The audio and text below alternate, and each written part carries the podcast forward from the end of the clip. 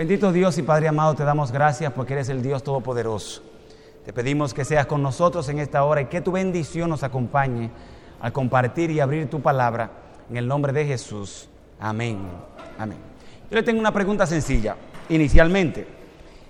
Según ustedes, ¿qué es lo que impide que nosotros seamos jóvenes diferentes? ¿Qué es lo que hace que nosotros podamos no impactar la vida de otros? Y, y esto va a ser ahora más personal. Como me voy mañana, hoy me aprovecho. Lo que usted vaya a opinar, no lo opine en base a lo que otros han dicho, sino en base a su propia experiencia. ¿Qué es lo que no permite que nosotros seamos tan espirituales como Dios quisiera? ¿Qué es lo que impide que nosotros no podamos impactar la vida de otros? ¿Qué es lo que obstaculiza que nosotros podamos ser instrumentos eh, genuinos para Dios? A ver, ¿quién comienza con su opinión? ¿Señora? En mi opinión personal, Sí, señora. ah, siento que es la falta de Dios en nuestra vida. Ok, Aunque digamos a veces que, lo tenemos. que somos espirituales, pero los frutos lo dejan de ver. Ok, Y la falta sobre todo del Espíritu Santo. muy bien, muchas gracias. Correcto, gracias por su opinión, muy linda. Querido, y luego allá. Pienso que es la forma en la que nos educan nuestros padres, ¿En qué aspecto? en el aspecto enseñando los principios bíblicos a veces.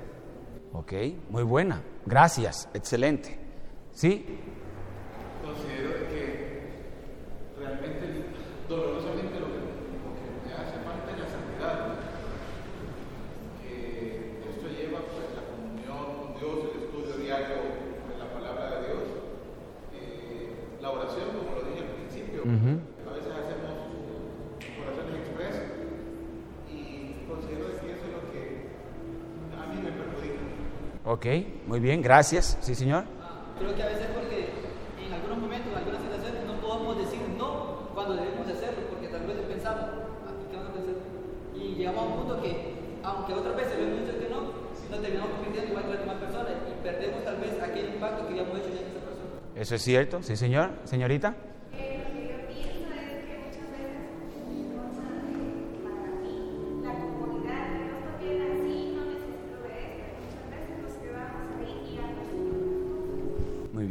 Gracias. ¿Alguien más?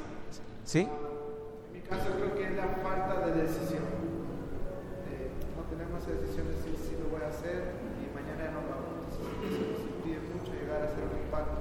Quiero impactar, pero no estoy, no llevo a cabo esa decisión que tomo. Se me quedo ahí en la O sea, la evalúa, reconoce que la necesita, pero no la hace. Muy bien, gracias. ¿Alguien más? Sí, por favor.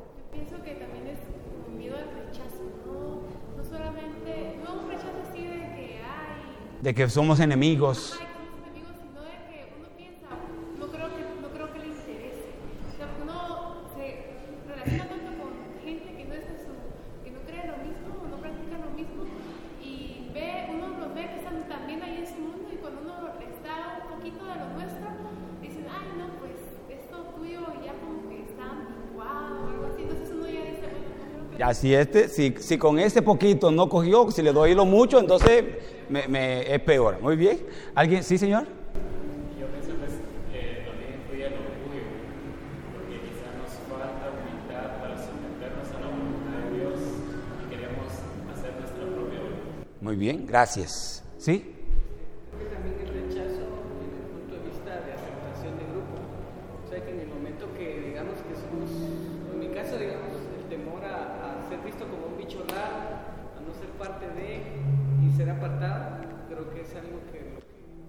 Que, impide que uno no, no llegue. Sí, señora. Señorita.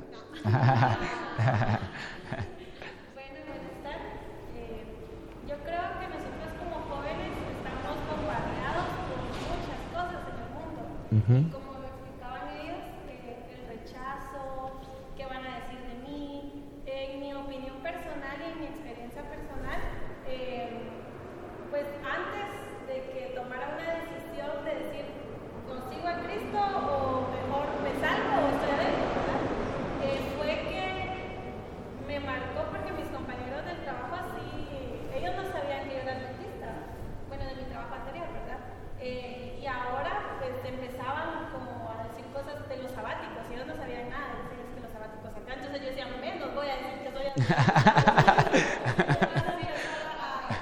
Entonces ya después dije, no, tengo que cambiar. O sea, mi relación con Dios no tiene nada que ver con mi relación con el mundo. O sea, Dios me acepta a mí como soy y no tengo por qué yo ser otra persona en frente del mundo. Entonces tomé esa decisión de decir, no, yo voy a ser como Dios quiere que sea, ¿verdad? Amén. Influye todo el Eso es así. Y especialmente cuando le dicen sabático a uno. Ah, sí, por favor. Pienso que es eh, a qué naturaleza alimentamos más. Porque La naturaleza carnal, si la alimento más, esa va a sobresalir. Ahora si alimento la espiritual, eso va a Muchas gracias, excelente. ¿Alguien más? Cuando ustedes puedan, le voy a pedir un favor. Tomen nota un momentito, saque su teléfono ahora y tome una nota que le voy a dar. Usted va a buscar, hay dos páginas en Facebook. Una se llama Arnaldo Rafael Cruz, esa no vayan, ya está llena. Y van a ir a una que se llama Arnaldo Cruz. Y van a encontrar un botón que dice like o me gusta, sería en español. Le da solamente, no es, le da solamente al botón allí y ya automáticamente usted y yo somos amigos. Porque la otra página no me manda invitaciones porque ya la otra no puedo aceptar nadie más. Entonces se abrió esta página como si fuera un fanpage que te permite tener la cantidad de amigos. ¿Por qué estoy mencionando esto? Porque allí yo comparto diariamente pensamientos, reflexiones, sermones y van a buscar en YouTube la misma página a nombre de Arnaldo Cruz y se van a suscribir. Inmediatamente salga un tema nuevo, a usted le va a llegar una notificación diciendo que salió un nuevo tema. ¿Por qué le menciono esto? Porque yo quiero que usted escuche un tema que su servidor predicó el miércoles. Los muchachos le están editando, va a salir el lunes o el domingo en la noche. Se llama No es igual, es sí. Porque hemos enseñado en la iglesia que todo es malo en la iglesia y que todo es malo. Y a veces llegamos a pensar que Dios también todo es que no. Por ejemplo, uno lee los mandamientos, bienvenidos, uno lee los mandamientos y dice, no matarás, no robarás, no cometerás adulterio. Y uno dice, pero ven acá, aquí es todo que no, que no y que no. Y yo le, voy, le muestro en ese tema que los no de Dios significan, ¿qué cosa? Sí. ¿Por qué le menciono esto? Porque como iglesia adventista del séptimo día, nosotros cometemos un error con la gente. Y cuando le predicamos a alguien, lo primero que le decimos es, no puerco, no comprar en sábado, no, no. Y la gente dice, pero ven acá, esto es, esto es una iglesia o una cárcel. Pero no le enseñamos a la gente a amar a Jesús. Mire, cuando Menchi me enamoró el miércoles 5 de enero del 94, Menchi para mí es, es una cosa que, bueno, lo primero es que el feo no la pega dos veces. ¿Eh? Y consigue una mujer extraordinariamente ultra mega archi hermosa. Yo le digo Malaquías 3:10, bendición hasta que sobreabunde. Pero mi amor hacia Menchi no es por lo linda que ella es, que por cierto es clase A. Parece que nació en Guatemala. Pero no es por lo linda que ella es, es por cómo ella me trata, cómo ella me hace sentir. Miren, a veces yo salgo temprano a trabajar, llego tarde en la noche a la casa, a veces 11 de la noche, 10 de la noche, a veces 12, 1 de la mañana, porque hay alguna situación con un hermano de iglesia o, o algún lugar donde tuve que predicar que queda lejos de casa. Y Menchi, mi pelea con Menchi es que ella se levanta para servirme la comida. Yo digo, Menchi, no me sirva la comida que yo tengo dos manos. Sea, tú estás durmiendo ya y te vas a levantar para servirme comida, no te levantes. Pero ella se levanta y me sirve la comida y me pone buen provecho, me pone un pensamiento bonito, me dice, te extrañé este día. Digo, hermano, ¿dónde te va a conseguir una sierva así? Ahora, mire lo interesante. Ella me trata así, pero yo soy que pago la tarjeta de crédito de Menchi, yo soy que le, que le doy el dinero del mall a Menchi, claro. Siempre digo, Señor, por favor, líbrala del mall, que diga del mal. Y- pero usted nota que yo se lo doy con cariño, no porque me tocan los compromisos, es que ya el compromiso a mí no me importa. A mí lo que me interesa es estar con ella. Entonces, cuando usted le enseña a la gente primero a amar a Dios, Después que usted le diga, mira, tiene que comer brócoli y lechuga, después que usted le diga, mira, tiene que guardar el sábado, después que le diga, mira, que nosotros no bailamos ni siquiera las avipas de Juan Luis Guerra, que aunque sea evangélico tampoco la bailamos. Entonces, ya la gente todo eso lo asimila muy bien porque porque ya se enamoraron de Jesús. ¿Me entiende por dónde voy? El pastor Oreste Natera, él es presidente de la Asociación del, del- del Este en Puerto Rico. Él nos casó, él presentó a nuestras hijas y cuando el pastor Natera se puso allí, Menchi de este lado, yo aquí todo un muñeco así diciendo con Menchi el día de la boda y el pastor me decía, prometes tú amarla, cuidarla, protegerla, darle la tarjeta este, y todas las cosas. Y yo, pastor, mire, no siga preguntando, todo que sí. ¿Por qué? Porque a mí me interesaba no el combo con el que viene, me interesaba era el Happy Meal que era Menchi. ¿Me va siguiendo? Cuando usted vaya a impactar a alguien, no le diga solamente los no de la iglesia, porque cuando usted lo lleva en el no, la gente inmediatamente va a poner una pared. Primero, enamórelos de Jesús, que ellos sean amigos suyos, que ellos vengan a la iglesia, que la gente lo abrace, que la gente lo salude. Le doy el ejemplo más sencillo. Llegó una pareja a la iglesia, la señora en silla de ruedas, con una máquina de oxígeno, ellos viven en la calle durante 30 años. El hombre fue el vendedor de droga, el distribuidor de droga más grande que ha tenido la Florida, en el área sur que es Miami. Aquel hombre perdieron todo solamente cuando él cayó preso, tuvieron que vender casas, vender todo lo que tenían, el dinero para poder sacar al hombre de la cárcel. Él quedó afuera de la cárcel. Los abogados cobraron millones para sacar a ese hombre.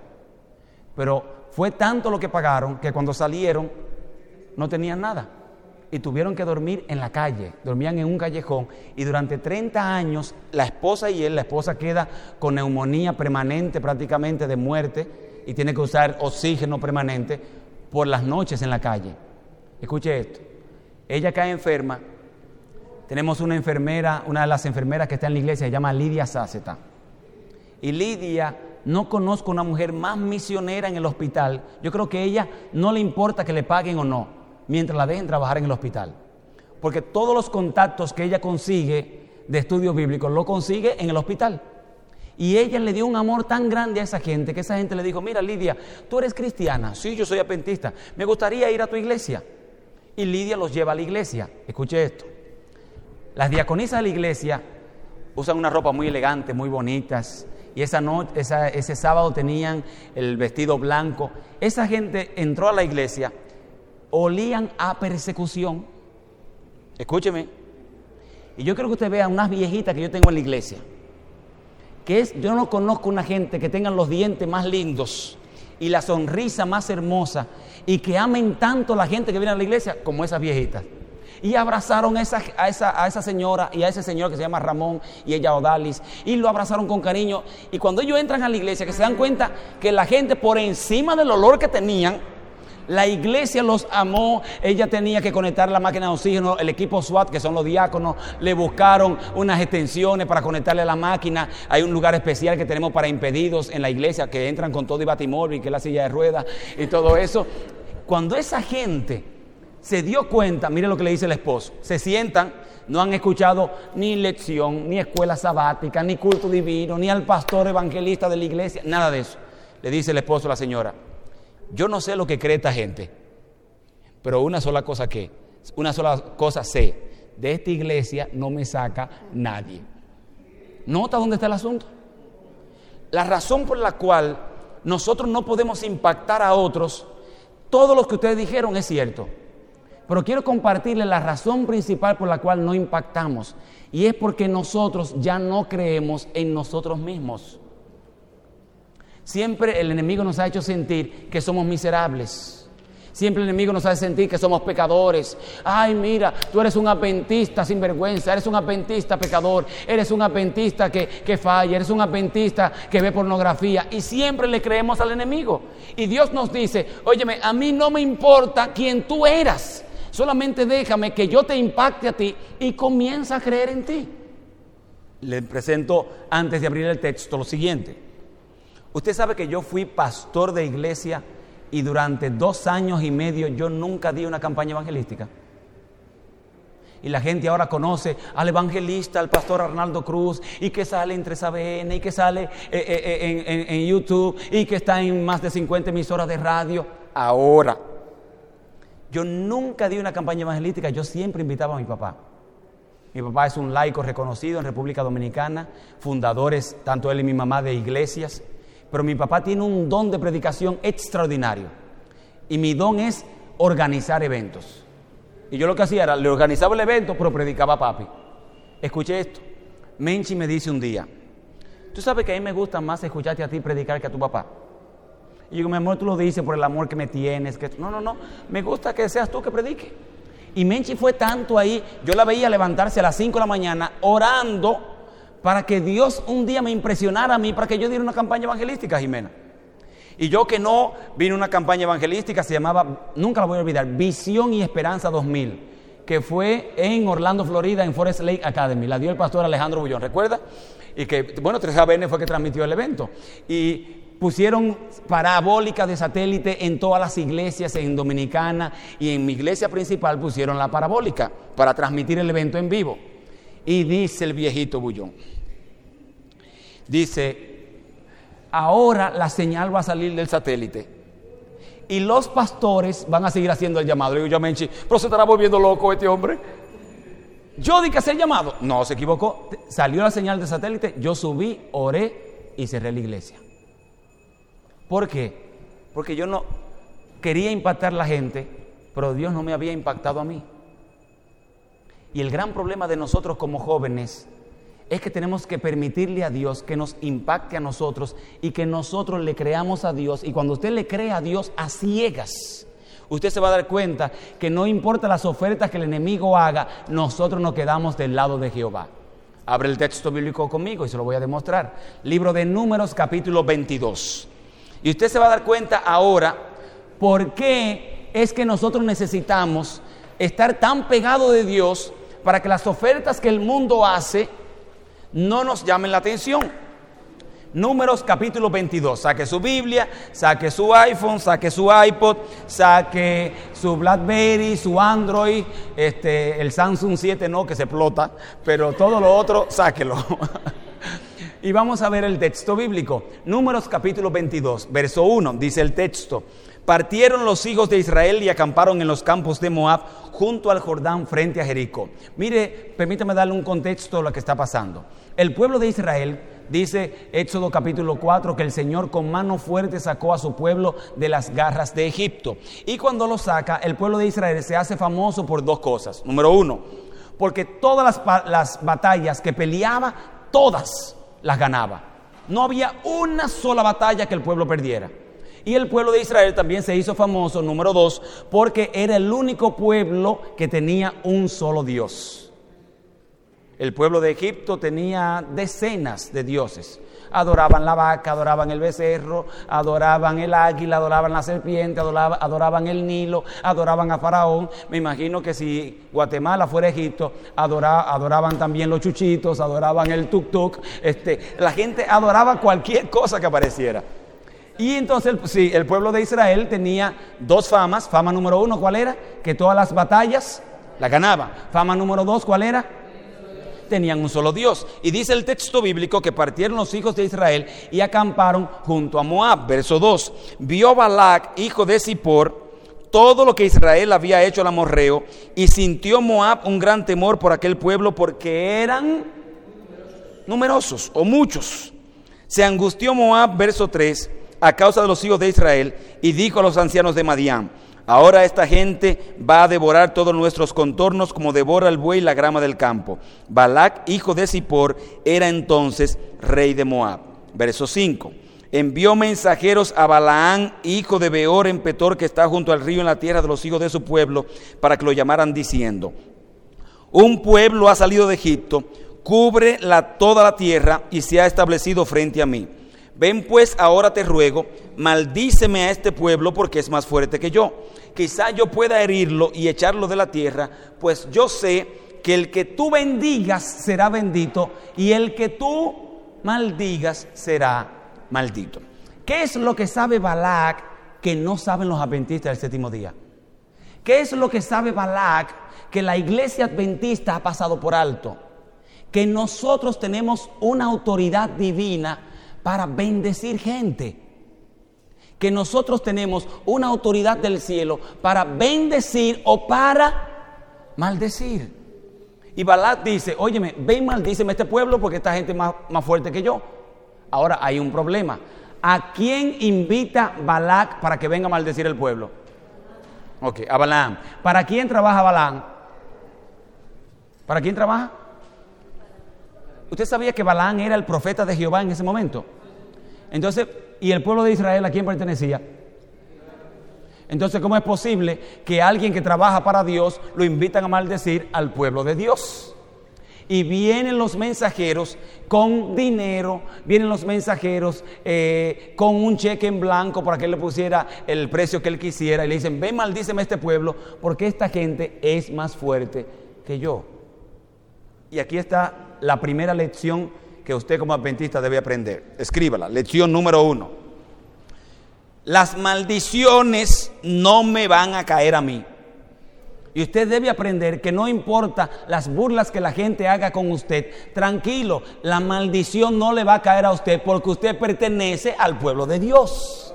Yo voy a veces a país y la gente me escribe, ay pastor, me da un papelito, por favor, ore por mi matrimonio. Hay una mujer que quiere quedarse con el esposo mío y entonces me sembró una botella con ojo de cocodrilo, que no sé qué, con pluma de gallina aprieta y que entonces me la enterró en el frente de la casa. Escúcheme querido de Dios. A los que tienen a Dios en el corazón, no hay botella que valga. Jehová está con nosotros. Entonces, lo primero que usted debe hacer es, para poder impactar al mundo, es creer que yo soy bendito. Mientras usted se crea maldito, pecador, vacío, que débil en la fe, óigame, la bendición no es por debilidad o por fortaleza, es porque Dios está con nosotros. Usted tiene que declararse bendito. Yo le digo a Menchi, me le paro así en- en el mural de la casa, le digo, Menchi, la verdad que la pegaste conmigo, tú nunca vas a conseguir un muñeco así como yo. Mentira, hermanos. Pero si yo me trato como basura, ¿cómo va- me va a tratar Menchi? Como basura. No, no, yo tengo que darme mi importancia. Ella será más linda que yo, pero yo soy más ungido que ella. Por lo menos algo tengo. ¿Entiendes? No puedo competir con la belleza de ella porque eso sería, hermano, este, hacerme el ciego. Pero usted debe venderse, usted debe proyectar una bendición. Y aquí es que está el problema. ¿Por qué que nosotros no impactamos a nadie? Le decimos a la gente, feliz sábado. Mire, con esa cara de cadáver que usted tiene, usted no va a impactar la vida de nadie. ¿Me entiende lo que le quiero decir? Cuando usted abrace a... Venga acá, que tú siempre has sido mi, mi asistente del alma.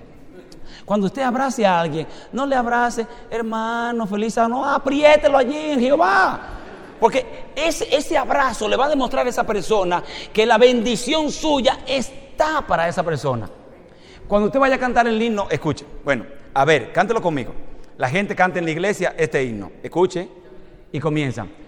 Feliz el día en que escogí servirte mi Señor y Dios. Y totalmente en el coro. Escucha el coro. Soy feliz. Soy feliz y en su favor me gozaré. Escucha lo lindo ahora. En libertad. Pregunto, ¿estamos impactando a alguien con eso? Ya te puedes sentar, amada asistente del gozo. Este, eso es lo que usted tiene que reconocer ahora. Cuando yo me declaro que yo soy bendito y que no importa lo que Balak me ofrezca, yo prefiero la bendición de Dios, ahí ya comienza el impacto, hermanos. Yo, a mí me gusta sonreír. Yo para mí sonreír lo disfruto y me gusta reírme, me gusta disfrutar. Usted nunca va a escuchar un sermón del pastor Arnaldo Cruz. Apreciados hermanos del gozo, vamos a abrir la palabra del Señor. ¿Por qué? Porque ese no soy yo. O sea, yo tengo que ser la misma persona arriba y abajo. Llego a una iglesia de pastor, aquí entre nosotros, la iglesia Mayagüez número uno, en Puerto Rico. Y yo que la iglesia de pastor, junto con Menchi y Laura, Gaby todavía, que el huracán no había nacido, este, y vamos entrando a la iglesia. Están las hermanas allí, y cuando vamos entrando, sale una hermana y dice, ¿usted va a ser el nuevo pastor de esta iglesia? Y yo súper emocionado, sí hermana, voy a ser el nuevo pastor de esta iglesia. Y dice la hermana, tanto que le oré a Dios para que no fuera usted. Le digo, doña, pero déjeme aterrizar aunque sea. Así me dijo la hermana. Y le digo, ¿y por qué usted no quería que yo fuera el pastor suyo? Y me dice, porque usted se ríe mucho cuando predica. Le digo, hermana, yo voy a predicar ahora. Le prometo que voy a hacer todo lo posible por no reírme. Y me dice la señora, yo espero, me miró así con la cara del toro de anoche. Subo a la plataforma, comienzo a predicar, se me olvidó la hermana, el espíritu me sobrecogió. Escúcheme, y comienzo yo, y ella se sentaba como en la sexta o quinta o cuarta eh, eh, banca del, del, que da el pasillo. ¿ve? Y estoy allí y la hermana, y cada vez que yo me reía me acordaba y miraba a la hermana y la hermana así. Termina el culto. Estoy saludando a todo el mundo en la entrada, pastor, bienvenido a nuestra iglesia, no sé qué. Y está la hermana parada en la puerta de cristal que da al santuario. Y yo loco que la gente se devolviera y me saludara otra vez para no quedarme con la hermana. Y sale la hermana y me hace así. Y yo voy así con el rabo entre las piernas. Y me dice la señora, se rió bastante, ¿sabe? Le digo yo, doña, no se me salió. Y me dice la señora, pero ¿sabe qué? Le digo, dígame. Me dice, ya lo amo. ¿Por qué? Porque lo primero que yo necesito para impactar a alguien es declararme qué cosa? Bendito. Y lo segundo que yo necesito para poder que la bendición de Dios sea conmigo es, dicen los gringos, be yourself. Sé tú mismo. O sea, sé transparente. Muchachas, no compitan con otra muchacha. Jóvenes, no compitan con otro. Ay, es que aquel es muy sabroso y aquel siempre se roba el show y está siempre haciendo chistes y esto. Aunque tú no hagas ninguno, be yourself. O sea, sé tú mismo. Y la gente que Dios utiliza son aquellos que son transparentes. No cambie. La gente hoy en día anda buscando jóvenes no solamente sinceros, no solamente ungidos, anda buscando jóvenes que sean genuinos. De las cosas que Menchi le gusta de su papucho, que soy yo, es que yo soy genuino, queridos. Yo no le compro tarjetas a Menchi. No, yo la hago yo mismo. Yo me invento yo mismo el pensamiento. Un día, este, cuando éramos novios, yo no tenía dinero. Ahora usted va a Walgreens, por ejemplo, que es una farmacia que vende de todo, y usted compra un ramillete de flores y le cuesta 9.99 la docena, y ya vienen plastificadas con una tarjetita para no escribirle y todo eso. En aquel tiempo no existía nada de eso. Y yo lo que hacía era que abría el álbum de fotos de mi mamá, le quitaba la mitad del plástico, me robaba la, la flor de la vecina, le quitaba las espinas y se la envolvía a Menchi. Claro, ya todo ese robo, ya la sangre de Jesucristo me ha limpiado de todo eso. ¿Ah? Ya yo confesé todo mi pecado. Pero miren lo que yo le escribí a Menchi. Y le ponía, Menchi, si notas, la flor que te estoy entregando no tiene ninguna espina. Porque yo estoy dispuesto a clavarme las espinas solamente por amor a ti. Ay, ay. Y esa mujer decía, aleluya. Entonces, paso número uno para impactar a alguien, ¿cuál es? Ser, ben, o sea, no ser, sentirme, sentirme bendecido. Paso número dos, ¿cuál es? Ser genuino, ser transparente, ser tú mismo. Ahora mire lo siguiente, cuando yo me, me, doy cuenta que yo soy bendecido, dice el texto bíblico, Balak manda a buscar a Namán, a Balaán. Pero hay algo que usted debe entender que es el tercer paso. Tú no tienes precio. No te vendas. El gran problema de nosotros es que nos vendemos. Nos vendemos para complacer al amigo. Nos vendemos para complacer al compañero de trabajo. Nos vendemos para complacer al compañero eh, de la universidad. tú no tienes precio. El valor que tú tienes, escúcheme, no te lo da un carro del año.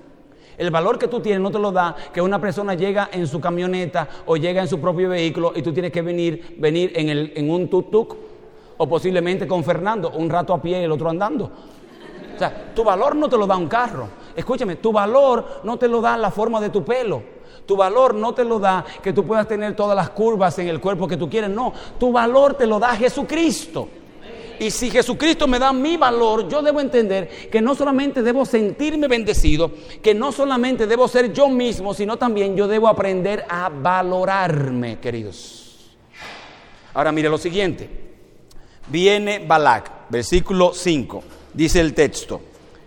Envió mensajes a Balaán, hijo de Beor, en Petor, que está junto al río, en la tierra de los hijos de su pueblo, para que lo llamaran diciendo, un pueblo ha salido de Egipto, cubre la tierra y se ha establecido frente a mí. Ven pues, ahora te ruego, maldíceme a este pueblo, porque es más fuerte que yo. Quizá yo pueda herirlo y echarlo de la tierra. Yo sé que el que tú bendigas será bendito, y el que tú maldigas será maldito. Verso 7. Partieron los hijos de Moab y los ancianos de Madián con las dádivas de adivinación en su mano.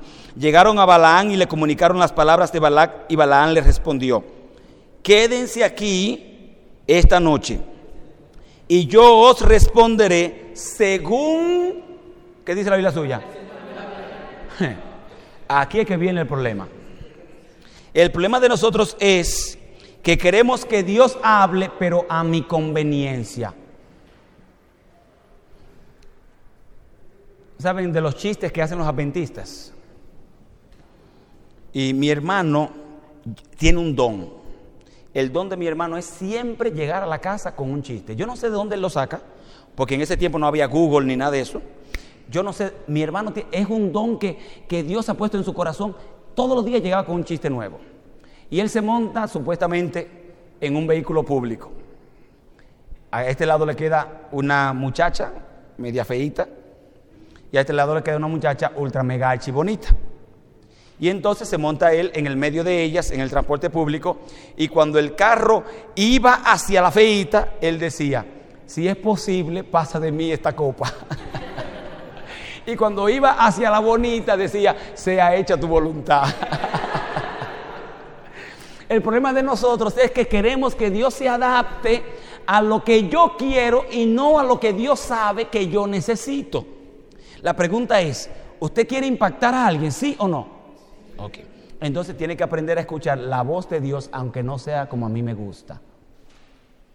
Posiblemente la voz de Dios dice, mira, esa muchacha es bonita, pero no es de la iglesia. Ay, Señor, dicen algunos, y yo estoy contrarrestando eso en cada país del mundo donde voy.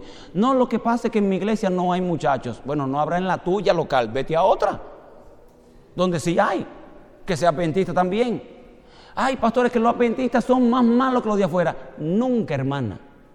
El mejor de los de afuera es el peor de los de adentro. Porque el de afuera tiene el, eh, tiene el síndrome de Cristóbal Colón, que todo lo quiere estar descubriendo. Y es una gran realidad. Y usted no puede caer en eso, hermano. Y si Dios te dice, óyeme, es mejor un día en la casa de Jehová, ¿qué, qué cosa? Créale a Dios, querido. No permita que usted escuche un DVD de fulano que dice, no, que la iglesia de Babilonia, que esto, que lo otro. Hermano, eso es del diablo, todo eso. Usted, la vida suya no depende de un DVD que escuchó de un predicador. Y eso me incluye a mí. La vida espiritual suya no depende que escuchó un sermón de Arnaldo Cruz en YouTube y dijo, no hermano, esta iglesia se va a caer. Mentira, créale a Dios, el dueño de la iglesia no va a permitir que la iglesia caiga nunca. Entonces usted tiene que entender eso, usted tiene que estar seguro en la iglesia donde usted está. Mire hermano, yo le digo de todo corazón, yo voy a, a mí me van a poner, est- esta semana antepasada estaba en España eh, cerrando un evento para la división suramericana y me llevaron al, al Museo de la Inquisición, donde estaban todas las máquinas de tortura que usaba la Iglesia Católica para convencer o declarar herejes a los que creían otra cosa contraria. Y yo salí molesto de allí, porque era como si el diablo los inspirara a ellos para construir las máquinas. Máquinas horribles, hermano, horribles. Y yo le digo una cosa, yo me senté en una de las máquinas. Es la última, se llama la silla de la tortura. Es una silla que tiene 1200 clavos de acero. La persona la sentaban, le ponían, le cruzaban las manos y ahí tenía puntas. Aquí le cerraban también, ahí tenía puntas. Le cerraban los pies, ahí tenía puntas. Y entonces abajo de la silla ponían leña y prendían la leña. Y le iban cerrando la máquina a la persona y todos los, clavos de acero iban traspasando a la persona y como se calentaban le quemaban toda la piel. Y yo le voy a decir lo siguiente, me senté en la silla así como medio topadito, porque son unos tremendos clavos. Usted después me busca ahorita, yo le enseño la foto, está ahí en el teléfono. Pero aún sentándome en la silla, yo le, le dije a Dios lo siguiente cuando salí del museo. Mira, Señor, si en algún momento, por amor a ti, yo tengo que sentarme en esa silla, yo me voy a sentar con orgullo. Porque por encima de todo, de yo ser dominicano, de ser evangelista, que de ser famoso por aquí, antes de todo eso, yo soy adventista del séptimo día. Y la gente se va a impactar cuando tú estés seguro que la iglesia donde tú estás no es perfecta, pero el dueño sí lo es. ¿Usted entiende lo que le estoy diciendo? Entonces no solamente es yo creer en mí mismo, no solamente es yo sentirme bendecido, es sentir que la iglesia donde estoy es la iglesia correcta. Y mire, y predícalo al mundo. Aunque el mundo diga lo, que sea, predícale al mundo y dígale, yo soy adventista del séptimo día. No esté poniendo de que en Facebook, no, yo soy cristiano. Ahí entra todo el mundo. Porque el adúltero es cristiano, el que ve pornografía es cristiano, el que está preso, todos los que están presos son cristianos, por tanto todos trancados. No, ponga, yo soy adventista del séptimo día y dígalo con orgullo, queridos. Yo voy a predicar a iglesias evangélicas, me invitan a predicar. Yo predico en iglesias pentecostales. Y cuando inmediatamente yo llego, lo primero que digo, agradezco al pastor de esta iglesia evangélica por invitarme a mí. Cualquier cosa me pueden buscar. Yo soy pastor de la iglesia adventista del séptimo día. Y ya ellos cuando me invitan ya saben de dónde yo vengo y quién yo soy. Yo no voy a hablarle pa- para pelear, no, yo, mi propósito es impactarlos con la palabra de Dios. Y el impacto que tú vas a crear en la gente es con tu propia vida. No diga yo soy feliz, saca los dientes, aunque sean postizos. ¿Me entiende? No diga yo feliz sábado, no. Demuéstralo, diga que realmente el día sábado es súper especial. Yo vi a Menchi hacer una, cosa rara en casa. Cuando Gaby estaba más pequeña, Menchi todos los viernes le cambiaba el juego de sábana a la cuna de Gaby. Y yo decía, mi amor, ¿por qué que todos los viernes tú le cambias el juego de sábana a la cuna de Gaby? Me dice, porque Gaby no sabe cuándo es sábado. Pero lo va a aprender que ella sepa que cada vez que el juego de cama cambia, es el día del Señor. Y eso, hermanos, es lo que hace que nosotros le enseñemos a los nuestros a ser diferente. Ahora mira esto. Llegan donde Balaán. Balaán maldice a este pueblo, dice Balaam, que venga y le maldiga al pueblo, llene ese chequecito en blanco, dice Balaam. No, quédense aquí esta noche y déjenme preguntarle a Dios lo que Él me dice. Y en la noche dice Dios, ¿quiénes son esos guates que están ahí en la casa? Y le dice Balaam, mira, son unos mensajeros de Balaam, eh, de, de Balac, que vinieron para darme un chequecito, tú sabes que estoy en mala, ve, ahora ese dinerito me caería muy bien para yo pagar la renta, este, para que yo le maldiga al pueblo. Y le dice Jehová, usted no va para allá. ¿Y por qué yo no puedo ir para allá? Y le dice Jehová, porque ese es mi pueblo. Y tú no puedes maldecir a algo que ya yo le di qué cosa. La bendición. Y se levanta Balac, Balaam por la mañana. Y le dice a los muchachos, yo quiero que usted lo lea a usted porque si, me, si se lo leo yo, va a creer que es un cuento que le estoy metiendo. Lea el texto bíblico, capítulo 22, y dice el texto bíblico, versículo 12. Entonces dijo Dios a Balaam, no vayas con ellos ni maldigas al pueblo, porque el pueblo es bendito. Verso 13, Balaam se levantó por la mañana y le dijo a los príncipes de Balac, volveos a vuestra tierra, porque Jehová, ¿qué dice ahí?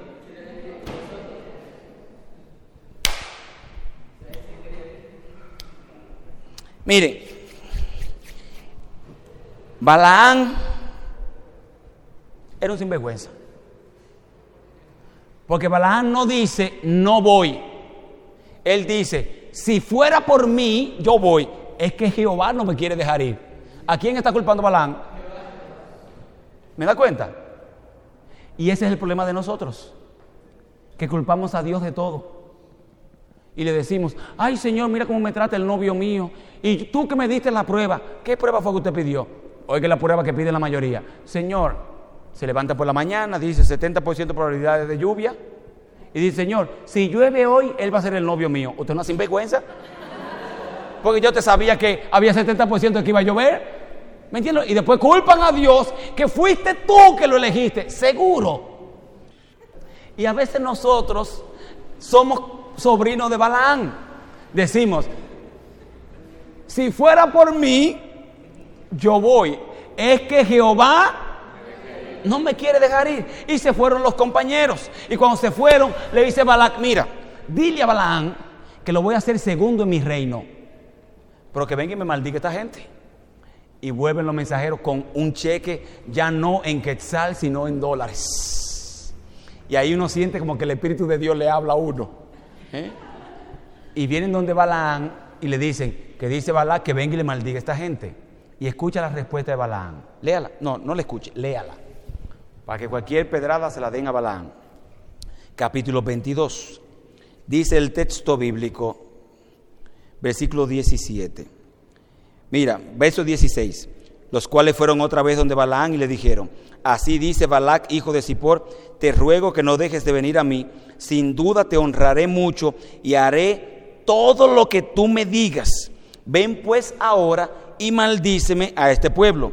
Y Baán le respondió a Balac, aunque Balac me diera su casa llena de plata y oro, no puedo traspasar la palabra de Jehová mi Dios para hacer cosas que, ¿qué dice ahí? Y yo dije, así es que se habla, Balaán. No te dejes comprar por unos dolaritos. Así es que se habla. Los hombres fuertes de Jehová tienen que mantenerse firmes para Jesucristo. Ay, qué Balaán que me sinvergüenza. Usted sabe que me desacreditó Balaán. Mira lo que dice el texto siguiente. Dice Balaán, quédense aquí esta noche para ver, escucha esto, ¿qué me vuelve a decir Jehová? Ahora yo le pregunto, ¿cuántas veces habla Jehová? Ese es el problema por el cual no impactamos la gente. Porque creemos que Jehová habla dos veces. Creemos que, ay pastor, lo que pasa es que las cosas han cambiado y ahora la iglesia es diferente, pero Jehová sigue siendo el mismo. ¿Por qué tiene que cambiar la iglesia si Él es el dueño? ¿Do you follow me? ¿Me entiendes lo que le estoy diciendo? Y yo he visto gente que dice, no, pastor, lo que pasa es que mire, que el mundo es diferente ahora, pero Jehová sigue siendo el mismo. Escúchame, Jehová no cambia. Y si Él no cambia, ¿por qué tiene que cambiar la iglesia? Y el gran problema de nosotros es ese, que estamos trayendo, en vez de impactar al de afuera, los de afuera nos están impactando lo que estamos adentro. Chan, chararán, chan. Chan, chan. Algunos muchachos me dicen, ay pastor, yo voy a darle estudio bíblico a esa muchacha para que esa muchacha se entregue a Jesucristo. Y al final de cuentas, ella no se entrega a Jesucristo, se sale el que estaba adentro. ¿Quién impactó a quién? Imagínense, una persona, nuestras hijas son vegetarianas. Su papá está en proceso de santidad, pero las hijas son vegetarianas y la madre también. Y un día fuimos a República Dominicana, Laura estaba pequeña, nunca había comido carne, este, siempre la leche de almendra y sus cosas, todo vegetariano y todo eso. Y fuimos a casa de mi papá. Y mi papá le dio un muslo de pollo a Laura. Ese mismo día la pedimos. Porque el muslo de pollo nunca está comparado con el sabor que tiene un brócoli y una lechuga. Entonces, usted no puede creer que usted siendo apentista se va a enamorar de una muchacha, de, de una que tiene un tigueraje santo, ¿m? que lo más fácil para ella es quitarse la ropa, y usted que ha sido vegetariano, que nunca le han soltado ni siquiera una gallina. ¿Me entiendes ¿Entiendes por dónde voy? Claro que aquella te va a impactar a ti, porque te va a vender una oferta que según Balak es la mejor oferta. Y miren lo que dice el texto bíblico. Dice el texto que ya Jehová le dijo a Balaán que no, él no tenía que hablarle otra vez. Dice el verso 21. Se levantó Balaán por la mañana, preparó un carro que él tenía, que era una burra de la familia, la preparó y se fue a maldecir el pueblo de Dios. Y hay un texto para mí interesante, que es el verso 22, que dice lo siguiente, y el ángel de Jehová salió al encuentro de Balaán para ponerse en contra suya. Escúcheme, cuando usted escucha la frase ángel de Jehová en el Antiguo Testamento, ¿de quién está hablando? ¿Quién era el jefe de Balaán? Jesús. ¿Y quién le está saliendo al encuentro? Y escucha, el ángel de Jehová dice, tenía su espada desenvainada, o sea, la espada fuera de, del, del cobre, del empaque, y está así parado. La burra, dice el texto, ve al ángel de Jehová y lo ve con la espada desenvainada. Y la burra, que es una burra inteligente, yo creo que era guatemalteca la burra también. Escucha, la burra, mira lo que dice la burra. La burra dice, ese que está ahí al frente es peligroso. Y mira lo que hace la burra. Se desvía del camino. ¿Y qué hace Balaán? La golpea. ¿Por qué la golpea? Hay una razón por la cual la golpea, dice el texto bíblico. Balaán la golpea porque se apartó del camino. Lo que está diciendo el texto bíblico es, la burra se desvía del camino porque no va a donde está el cheque en dólares. Ya a Balaam no le interesa ser un instrumento de Dios, le interesa sacarle beneficio a, la autoridad que da Dios. Y viene la burra y se desvía. Balaán le da un palo y la burra dice, hacía la buena, yo vuelvo. Y se metió en el camino. Mira lo que hace el ángel de Jehová. Dice el texto en el capítulo 22 que el ángel de Jehová se va un poquito más allá. Usted no se está dando cuenta que cada vez que el ángel de Jehová se va un poquito más allá, ¿qué es lo que le está dando a Balaán? Una oportunidad. Y cuando se va más allá, el camino está más cerrado.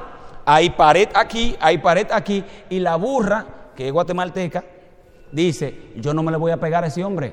Mire lo que hace la burra. Se pega tanto del, de la pared que le pela la pierna a Balaán. Y Balaán, hispano al fin, se llena de ira y le da otro palo a la burra.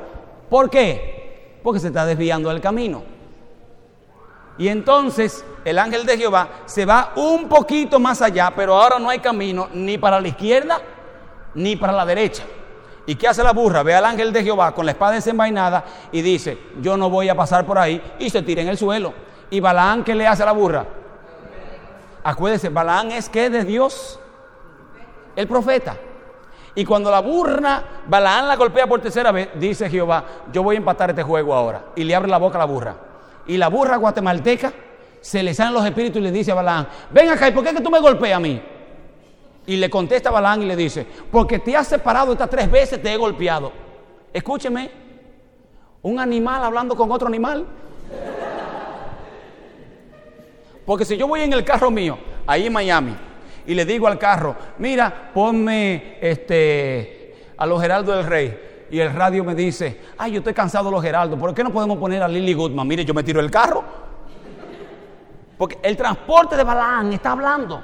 Y aquí es que está el problema que tenemos nosotros, que nos cegamos tanto en hacer lo que me da la gana, que nos olvidamos que nosotros vivimos para Dios. Y allí está Balaán y dice Jehová, déjame hacer lo siguiente. La, la burra de Balaán era abogada. ¿Usted no me cree? Léalo conmigo. Yo no sé por qué ustedes me miran así, como diciendo, este pastor está loco. Léalo conmigo. Capítulo, y le voy a demostrar que la burra era abogada. Léalo conmigo. Capítulo 22. Dice el texto bíblico. Versículo 29 28 al 30. Entonces Jehová abrió la boca de la burra, la cual le dijo a Balaam, ¿qué te he hecho yo que me has golpeado estas tres veces? Y Balaam le contestó, porque te has burlado de mí, si tuviera una espada en mi mano ahora mismo te mataría. Y la burra le dijo a Balaam, escuche, que es abogada, dice la burra, versículo 30, ¿no soy yo tu asna? Sobre mí has cabalgado desde que tú me tienes hasta este día en la casa. ¿Acaso he acostumbrado yo en el pasado a portarme así? Oiga, ¿qué argumento tiene la burra? La burra está diciendo, dime, en los años que yo tengo en la casa, ¿yo me había comportado así? Y dice Balán, no. Oiga, la bestia hablando con la otra bestia.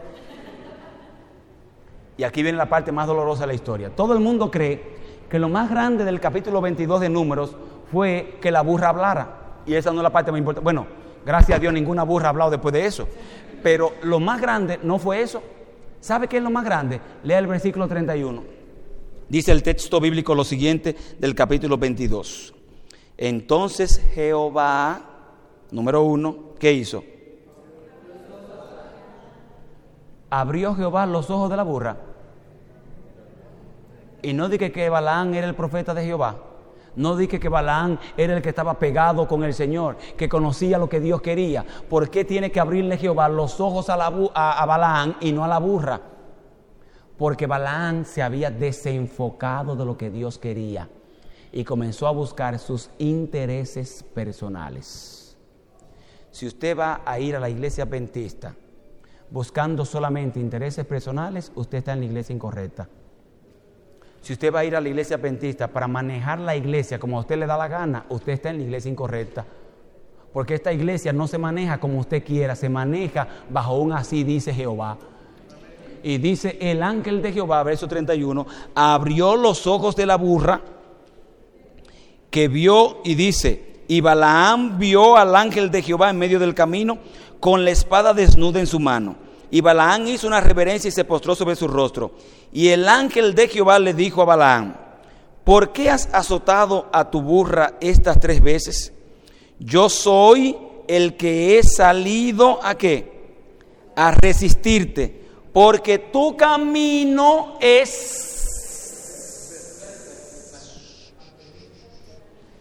Y eso sí me preocupa a mí. La única razón que impide que nosotros podamos impactar a alguien es porque el camino que estamos siguiendo es... Yo le voy a dar ahora la mala noticia. No espere impactar a alguien viendo pornografía. No espere impactar a alguien sentándose en la noche a ver novela.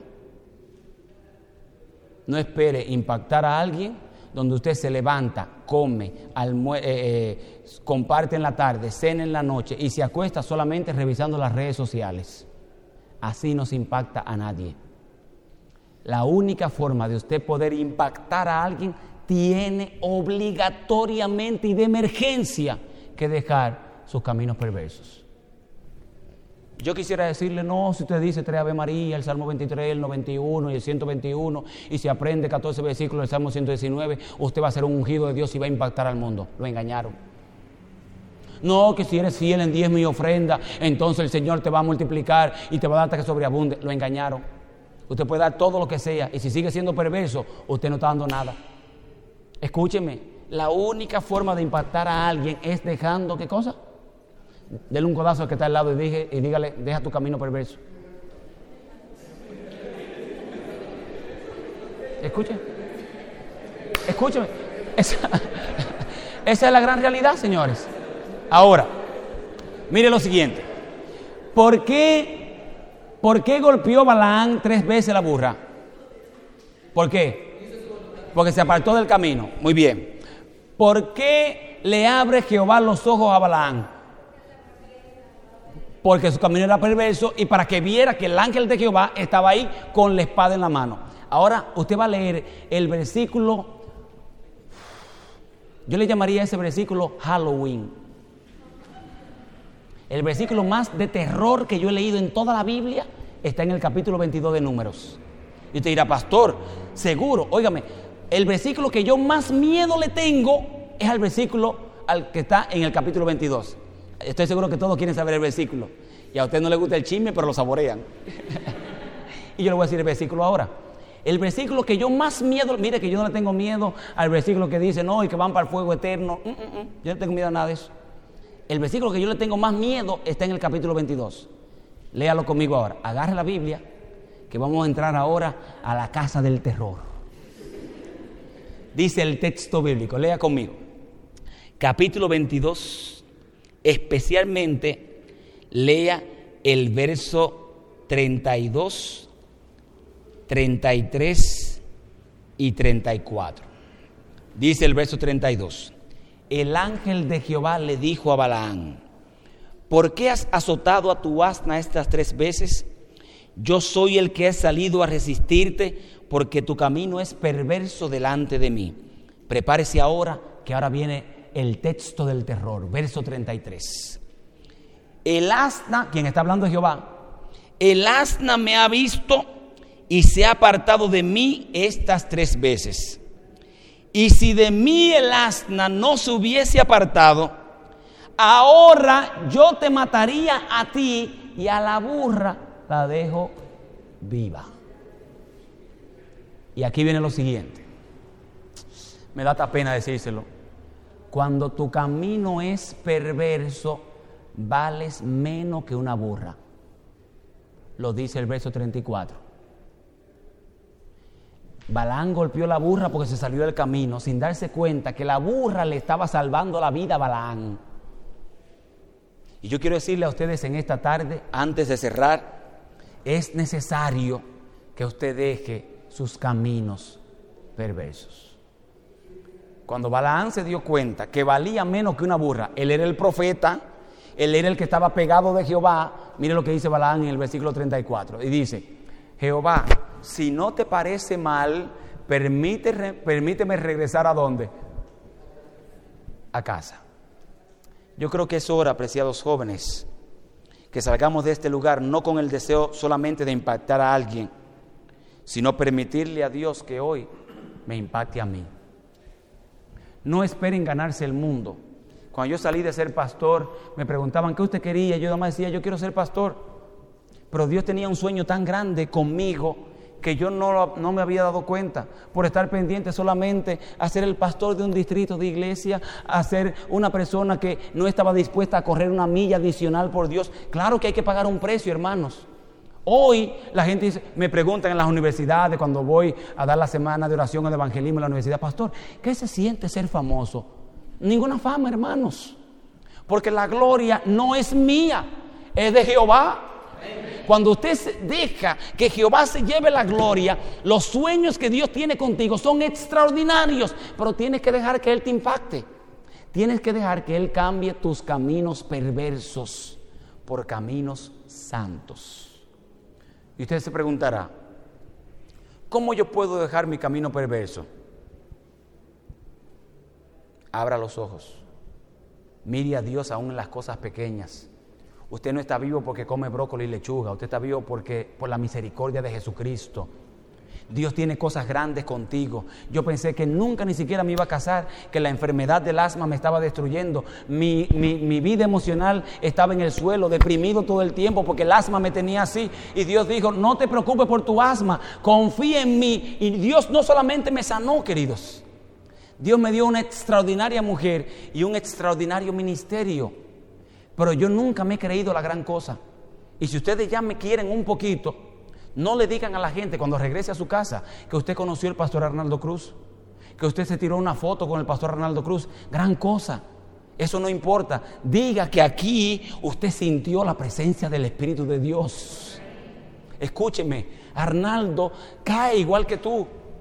Arnaldo en algún momento el enemigo le hizo una oferta bonita y también se desenfocó. Arnaldo no es lo importante. El importante aquí se llama Jesús. Ahora voy a orar.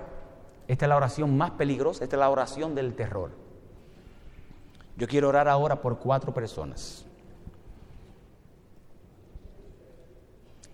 Yo quiero orar por cuatro personas que van a doblar sus rodillas conmigo, que reconocen ahora que sus caminos han sido perversos.